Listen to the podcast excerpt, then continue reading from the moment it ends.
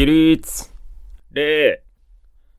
よろしくお願いします。よろしくお願いします。輪になって語ろう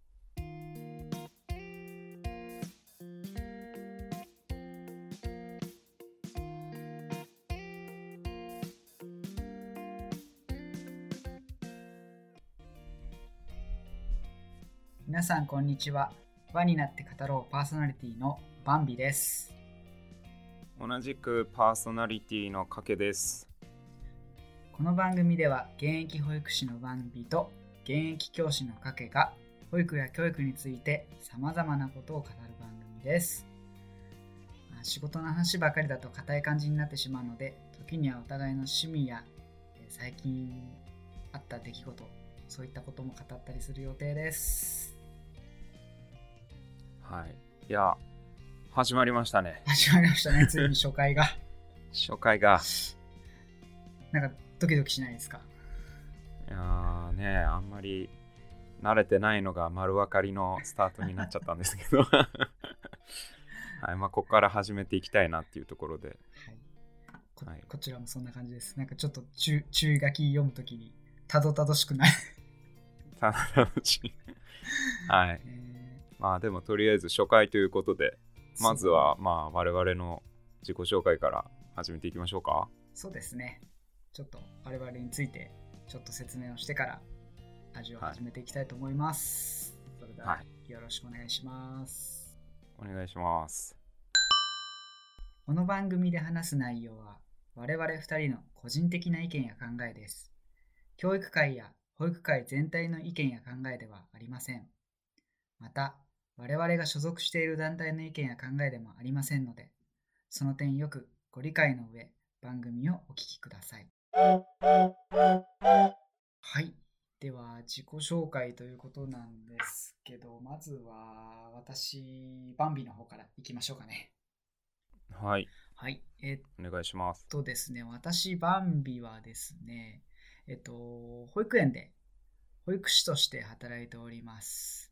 保育士歴でいうと13年目になりますかね。今度の4月でお14年目に入ります。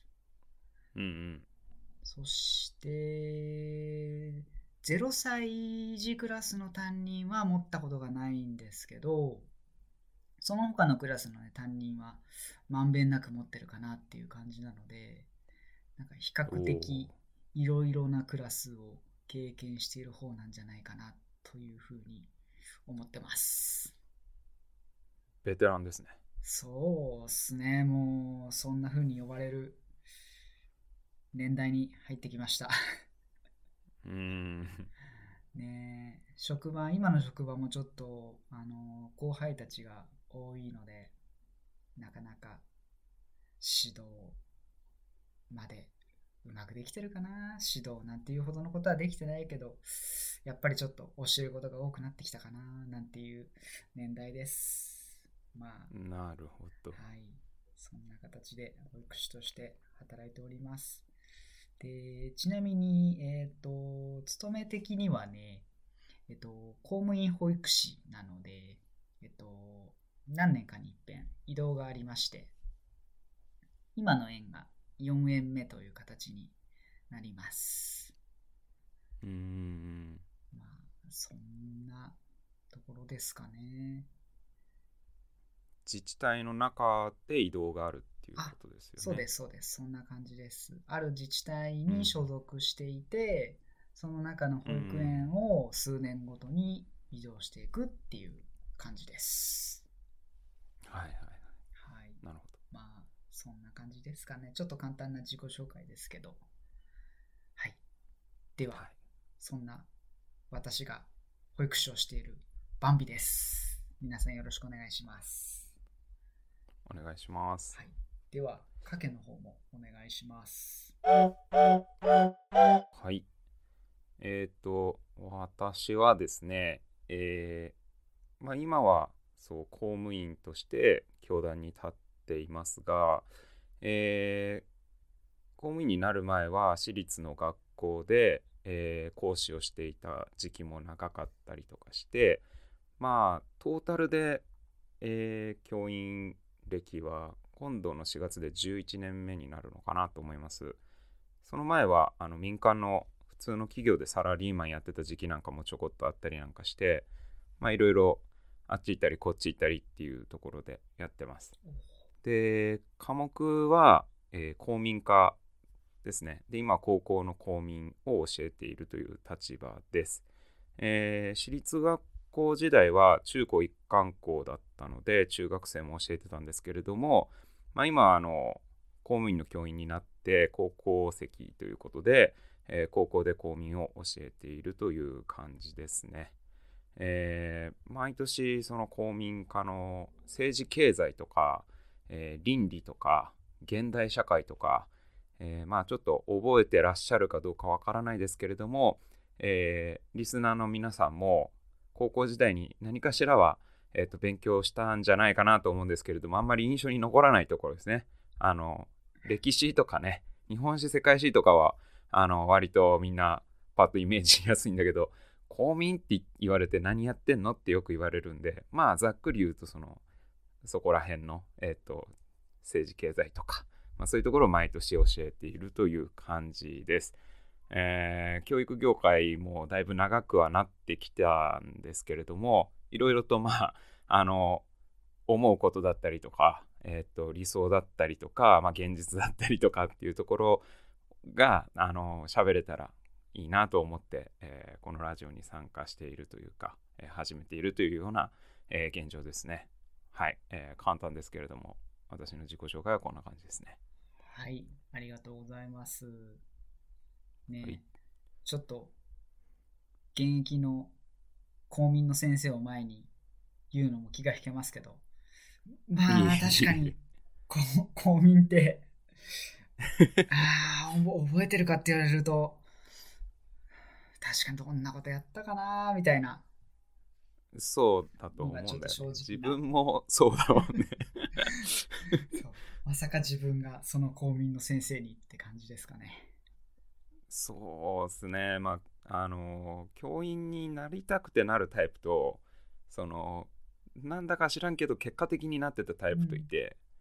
小さい時から教員目指してましたって人も結構この業界もちろん多いんだけれども、はいはい。まあ、自分の場合はあの流れ着いた感じがある、ということでまあそこら辺もあの現場の中で教員同士のギャップっていうのがあったりとかして。あの面白いんで、はい。えっと、そこら辺の価値観の違いなんかももしかしたらテーマに今後できたら面白いかもしれないですね。そうですね。そんな話なんかも。確かに。はい、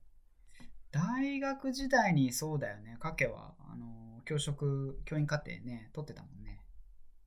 そうなんですね。そう,、はいあ、そうなんです。我々はね、えっとね、大学時代からの知り合いで、そうです。はい。大学の時に知り合った友人同士で、まあ、お互いちょいちょい年に1回、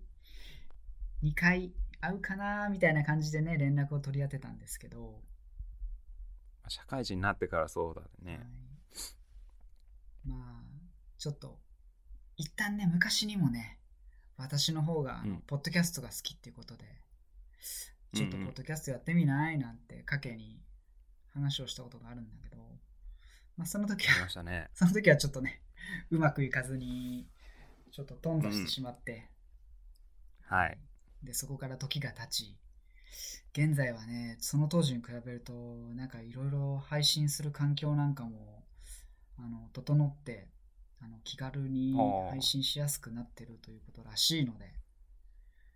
あやっぱりそうなんだ。うん、増えてんのかね人口的にね。そうみたいです。なので、ちょっともう一回やってみないって形で、ちょっと、あの、はい。かけに声をかけてみました。嬉しいですよ。ねバンビさん、ねご指名いただいて、はいまあね、もワクワクしております。う目標はね、はいちょっと続けていかないと、やっぱり聞いてもらえることもないと思うので、ちょっとうん、ある程度の回数続けて、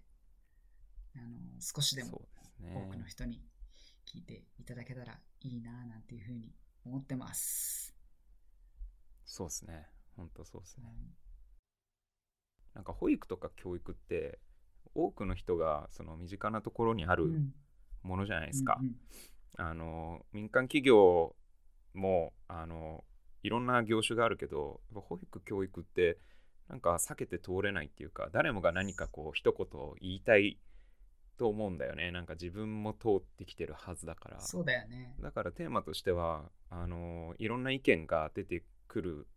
ところだと思うしそうだよね。うん、みんな何かしら思うことがあると思うんで、まあ、あの僕らの話している内容に対してそれは違うんじゃないのとかでもいいんだけどいろんな人がいろいろ言ってくれたらこんなにありがたいことはないなと、うん、あの閉じた世界じゃなくっていろんなところから意見を聞きたいなっていうところが、まあ僕がこうやってあの世界に対して発信する、ね、あの意義かなっていうふうに思いますんで。そういう人が出てきてくれたら嬉しいですね。はい。私もそんな感じですね、はい。もうまさに全部言いたいことを 言われてしまいました。すいません。いやいやいやありがたいです。ありがとうございます。はい。そんな形で、えー、とラジオを進めていきたいと思います。ね、で最初にも話した通り、えーとまあ、基本的にはね保育や教育のことについて語っていきたいと思うんですけどまあなかなかね、そういう仕事の話ばっかりだと硬くなっちゃったりもするのでお互いのはい趣味の話だったりとか、最近あった出来事だったりとかまあそんなことをね、話す会があったりとかそんなことを話してから、えっとね、保育や教育のことについて話したりとか、まあそんな風な番組にしていけたらいいなというふうに思ってますので、ぜひぜひ、はいはい、皆さんお聞きください。ねそうですね。我々同世代ですから、世代のトークとかね。そうなんですよ。それこそね、最初の時は、あれだよね、あの、ビーダマンっていうおもちゃの話をしたいねなんて言ってたんだよね。あとミ。ミニ四駆とかね。そう。はいその世代なんですよね、はい我々は。ね、なんとなく分かる人には分かっちゃうかもしれないですけど、まあその辺の世代なので、まあそういった話なんかもしていけたらいいなというふうに思っています。はいそ。れでは皆さんよろしくお願いいたします。お願いいたします。ということでですね、まあ初回の今回は、まあちょっとそういう趣味の話してもいいんですけど、まあせっかくね、あの保育や教育について語ろうという番組なので、まあ今回は最近近年避けては通れないこのコロナ禍における保育や教育の現場の話なんかを少しだけちょっと語ってみてそれぞれが感じてることなんかをねちょっと話してみたりしましょうかね。はい。たいですね。保育業界の話もね。そうですね教育業界もねテレビやニュースなんかではねよくリモートとかって聞いてますけど、まあどんな感じでやってるのかななんていうのもちょっと聞けたら面白いなというふうに思ってますのでそれでは、はい。えー内容の方行ってみましょう。はい。どうですか？教育界の方はこのコロナになって何か変化ってありました、うん。まああ あるよね。それはあるよね。どんな感じの変化がもうコロナになって2年とか、丸2年以上経つ。と思うんだけどその最初の頃とかはやっぱりすごい動揺が現場にはあって、うんうん。あのまだ感染者数的には今から考えると本当に100人とかもいかないような時ぐらいが一番現場は動揺してたかなっていう感じがありますね。最初4月そう,、そうだよ3月ぐらい2年前の3月ぐらいからかななんかすごいコロナっていう感じが世間的にも雰囲気になってきてで新学期がなので、うん。えっと生徒を学校に呼べなかったんだよね確かえっと呼べなかったんですよ。入学式はやったのかな。だけどもすぐにその自宅待機になって、うんでリモート授業が始まりましたね、ああなるほどね。確かにそんな感じだったね。緊急事態宣言のあそうそうそう。一番最初の頃ってで慣れ慣れないなんていうかカメラに向かって授業するみたいなことをやった記憶がありますね、うんうんあのそうそうあのうん一番最初の4月の導入部分なんで割と大事なんだけど、まあ、そこを生徒相手ではなくカメラに向かって何コマ分かあの取りためてあの学校のアカウントの YouTube に上げて、えーそれを生徒に視聴させるみたいな。で見終わったそのレスポンスシートみたいなのを提出させてあの評価していくみたいなことを、えー6月ぐらいまでかな、えっとやってましたね。そっかそっか、 Zoom とかじゃないんだな。あなんとなく Zoom とかで双方向多分ねその学校による。と思う。うん。あ、そっかそっか。かけの学校 Zoom でやってるっていう。人もいた他の学校の先生とかと情報交換してる時にそうあのあズームでホームルームやってるとかね、例えば担任持ってる先生とかはなんかそこで顔見て一応出席取ってとかってなんかやってたけど、まあ、自分は担任持ってなかったんでえっ、ーとうん。まあ授業だけだったからそういう形で録画を配信する感じでやってましたね。あーなるほどね。うん大変大変だよねったなんかまあ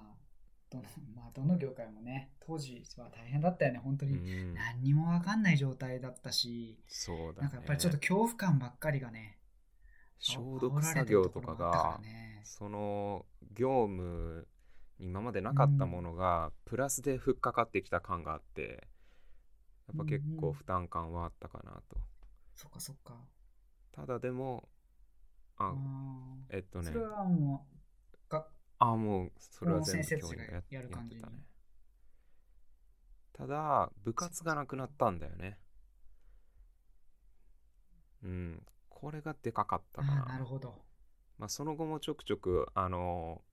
まあマンボウだったり緊急事態宣言だったりっていうのがなんか、えっと、出たり出なかったりだったじゃないうんうん。でその度に部活がまあなくなったりとかしてうんそうて、でうん。まあそれはもちろんすごいあのやりたい先生からすると大問題でもうちょっとでもとにかくやらせろっていうふうにすごいあの会議でも、うん。揉めたんだけど、まあ、正直その個人的にはありがたかった部分があって、まあ、早く家に帰ってその家事とか、あのできたりとかそういうところはあったかな。だからまあこのコロナ禍をきっかけにしてまあよく言われるけどその学校の在り方を見直そうみたいな動きって多分あると思うんだよね。なんかその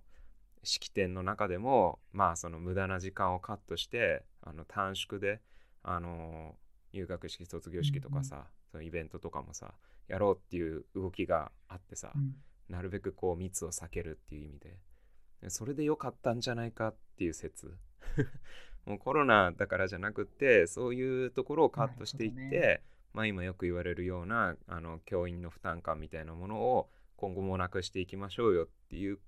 そういう考えるきっかけにはなったんじゃないかなって思っててまああのコロナ大変だったというか今もまあまだ、えー最中なんだけどもえっ、とまあポジティブなところもあったのかなっていうふうには個人的には思ってますよって感じですかね。なるほどね。まあ、うん。子供たちからするとね、部活なんかちょっとやっぱできなかったりとか、うん。行事ができなかったりとかって結構辛い面も多いけど、うん、まあそういうところって結構ニュースとかでもね、なんかやっぱり、あの、それこそね、最初の年は甲子園もなくなっちゃったんだっけ？うん、ね。で、やっぱ甲子園目指してやってきたのに出れなくて辛いみたいなね、そういう子供たちのそういう辛さとか、あとは、まあ一生懸命頑張ってきた顧問の先生たちの思いなんかは結構うん。クローズアップされてきた面はあるけど、確かに影の言った通りね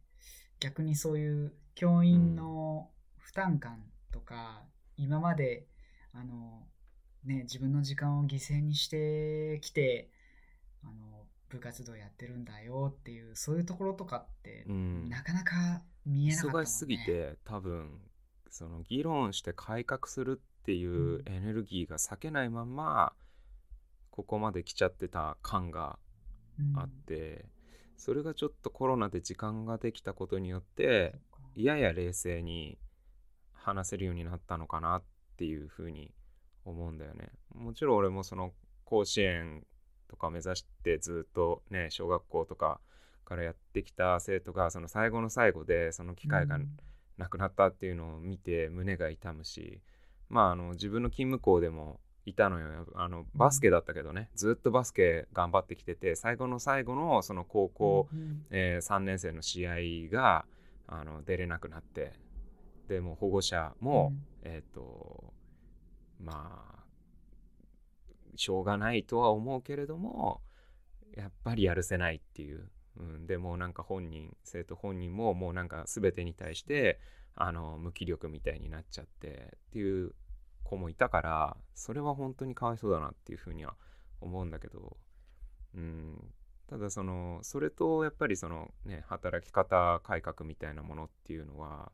やっぱりなんかあのちょっとね分けて考えるべきでその生徒に機会をじゃあどうやったら教員も、えっと、幸せに、えーかつ生徒にも機会を提供できるのかっていうことはなんていうかあの考えていかなきゃいけないのかなっていう。今までそのじゃあ機会を提供するがために、えー犠牲になってきたものも裏ではあるわけじゃない。あの無茶な働き方によって、えっとうん教員のプライベートだったりとかまたそのね、うん。あの配偶者たちのその生活があのとか子供のねその教員の子供の、えっとプライベートとかが確保できなかったりとかっていうような問題とかも多分あったんだけれどもそういうのがそういうねあの犠牲の上で成り立ってたシステムだった部分も個人的にあるかなと思うから、まあ、そういうところもあの一緒に考えていく機会になったんじゃないかなって思ってますね。はい。そうだよね難しいテーマだよねでもなんかちょっと今後のうん。話す議題のテーマとしては一つちょっと良さそうなテーマが見つかったか保なっていう育とちょっとねちょっと離れちゃうかもしれないんだけど個人的にはやっぱり教員やっててそこがすごい今関心あるところなんで、まあ、ぜひいろんな人の意見を聞きたいなっていう、うん。まあ、一つの、はい、トピックとしてあります。はい。はい。ありがとうだね。まあ、保育園の方かね。まあ、保育園の方もうん同じ感じかな。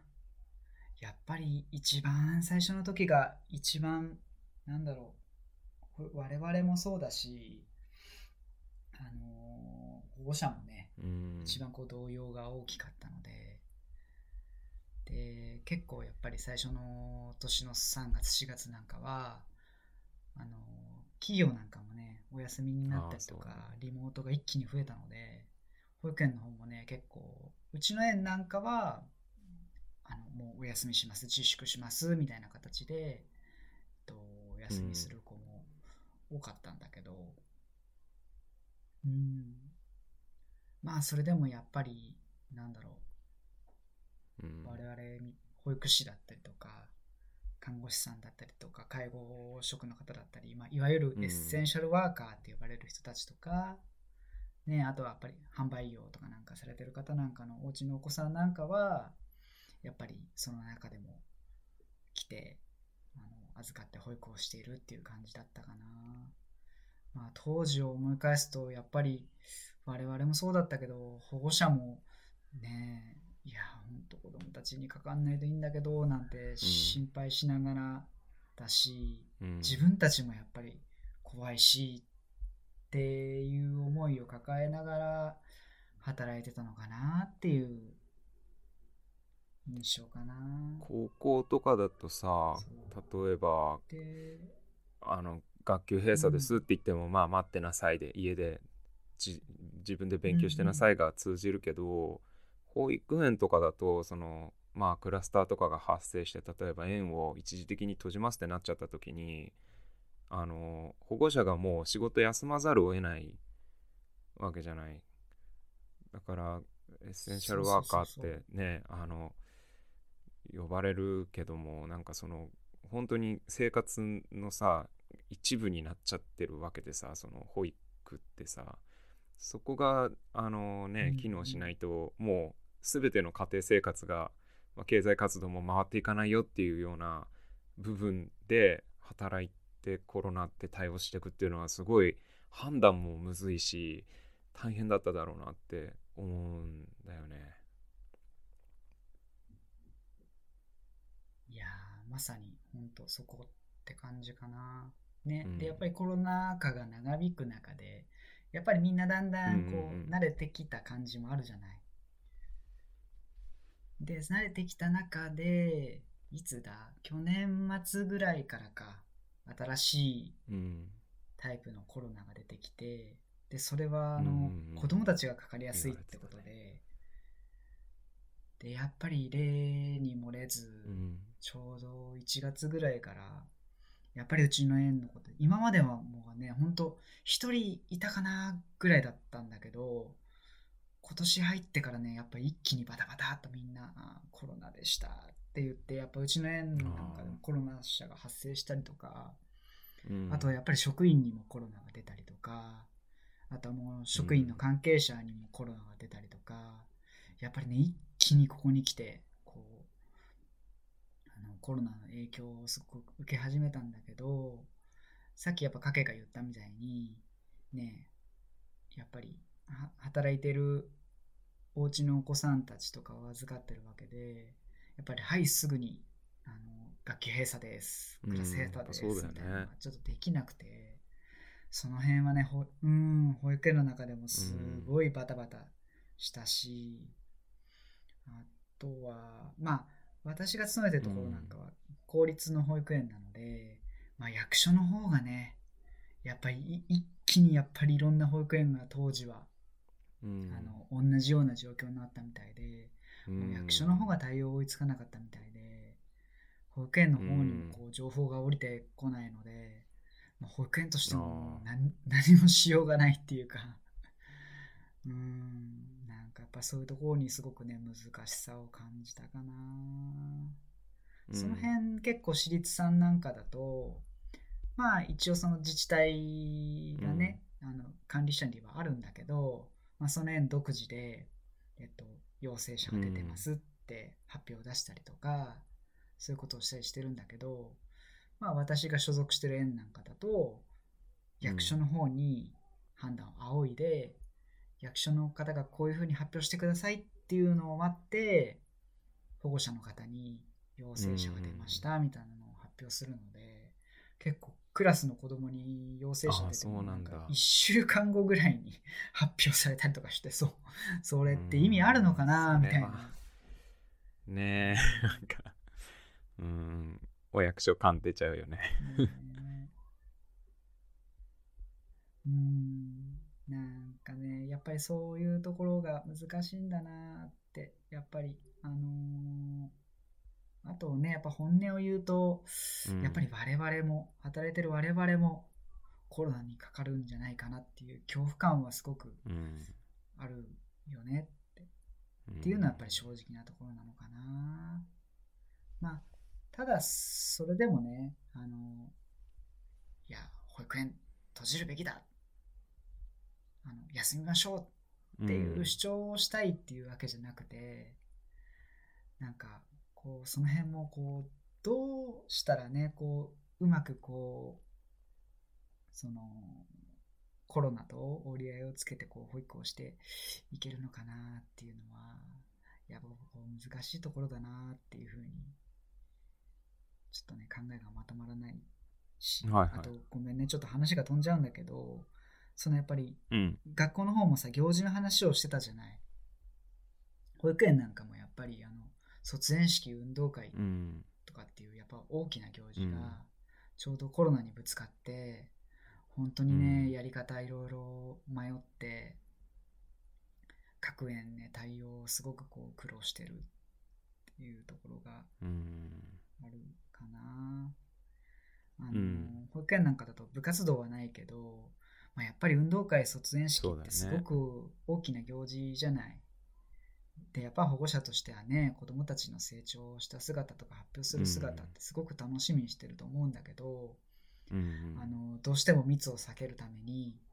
保護者1人だけの参加でお願いしますとかうんっていう形で運動会もやったりしたのね。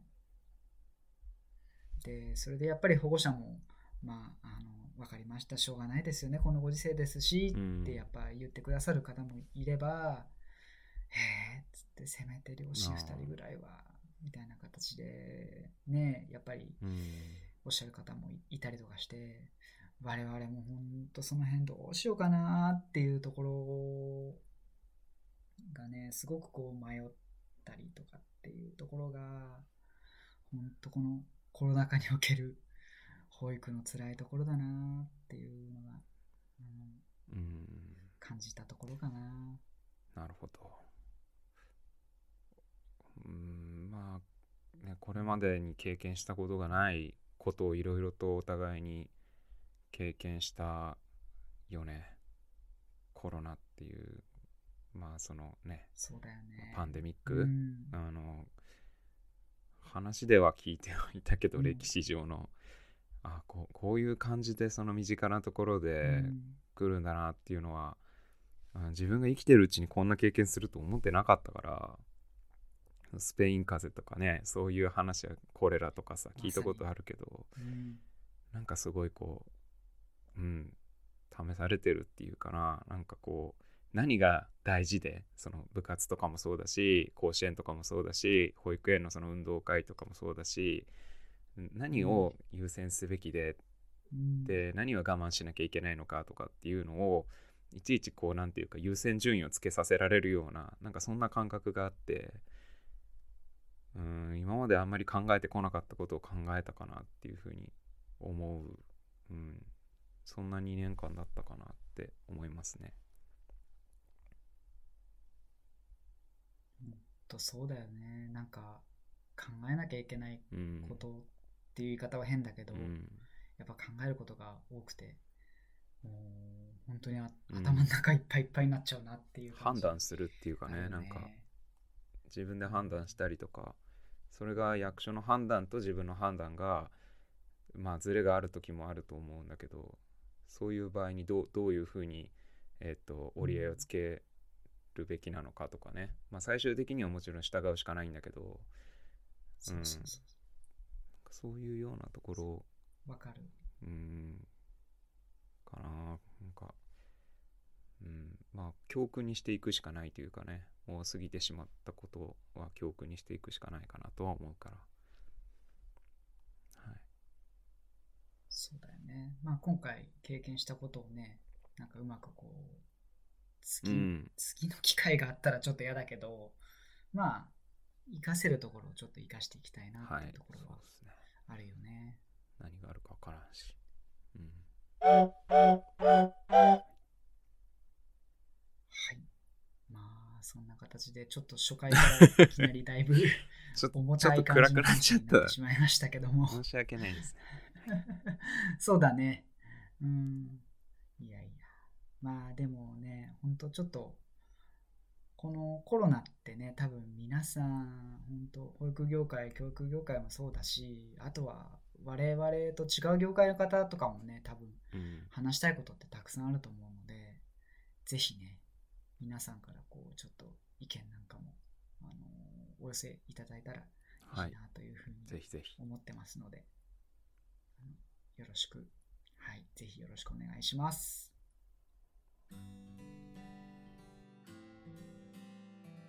はい、えー初回の放送でした。以上が。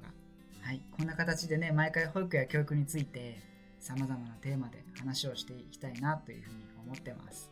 またね、なんか話してる中でもね、あこれテーマにできそうみたいな感じのところなんかもあったりしたもんね。そうだねあのタイトルにもある通り輪になって語ろうなんで、えーまあ、我々2人だけじゃなくって番組を聞いている皆さんとも語っていきたいっていうのが、えーこの番組のコンセプトであるので、えー番組の感想とか話してほしいテーマとかまた聞いてみたいこととか、えーお便りとか、まあ、そういったものがあればぜひあのお寄せいただけると僕らも励みになるし勉強になるし、えー面白い番組になっていくんじゃないかなというふうに、えー考えているるっていうことですね。はい、我々2人へのね質問でもいいですよ。答えられる範囲で。答えていきますので、はい、そんな質問あるのかな？いや、あればぜひって感じですね。そうですね。まあ自己紹介もね、さらっとだけだったので、はい、まあなんか本当に、あのちょっとね、初回から重たい感じになってしまったので、まあ、本当はもうちょっとこう軽く、あのポップにとは言わないんだけど、ちょっと前向きにね、はい、考え方、こんな考え方もあるよとかって、ちょっと前向きに捉えられたらいいなっていうふうに思ってますので、はい、ぜひぜひ皆さん、あのお便りお寄せください。ろしくお願いします。はい、はい、お願いします。はい、そしてお便りなんですけど、お便りはですね、えっと、輪になって.語ろう .gmail.com までお寄せください。詳しいアドレスは概要欄に記載してありますので、皆さんとさまざまなテーマで語っていきたいので、お便りよろしくお願いいたします。お願いします。えー、というわけで、えー、今回の放送はここまでです。また次回の放送でお会いしましょう。起立礼ありがとうございました。ありがとうございました。